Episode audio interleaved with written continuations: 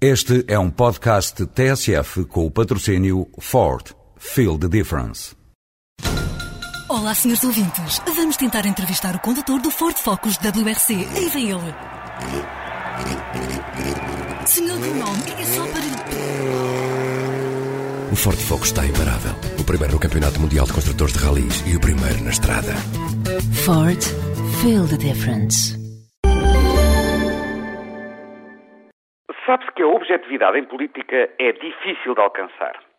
Ouvindo dirigentes políticos e comentadores sobre a entrevista do Primeiro-Ministro ontem à RTP, é fácil concluir que não houve uma, mas sim várias entrevistas, pois cada um viu e ouviu nela o que corresponde às suas próprias expectativas ou aos seus alinhamentos políticos e partidários.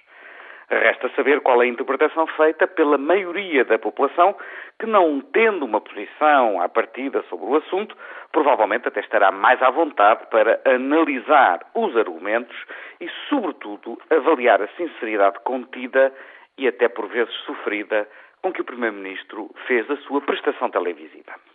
A minha opinião, não os surpreenderá, é de que o engenheiro Sócrates foi convincente e assumiu com honestidade não ter beneficiado em nenhum momento de uma situação de favor no seu percurso académico.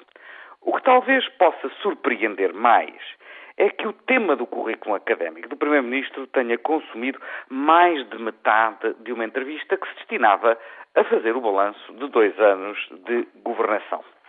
Compreende-se que o visado pelas insinuações sentisse a necessidade imperiosa de se defender mas a entrevista de ontem figurará nos anais da nossa história democrática como um dos expoentes mais relevantes das denominadas campanhas de caráter, que visam minar a credibilidade dos seus ovos.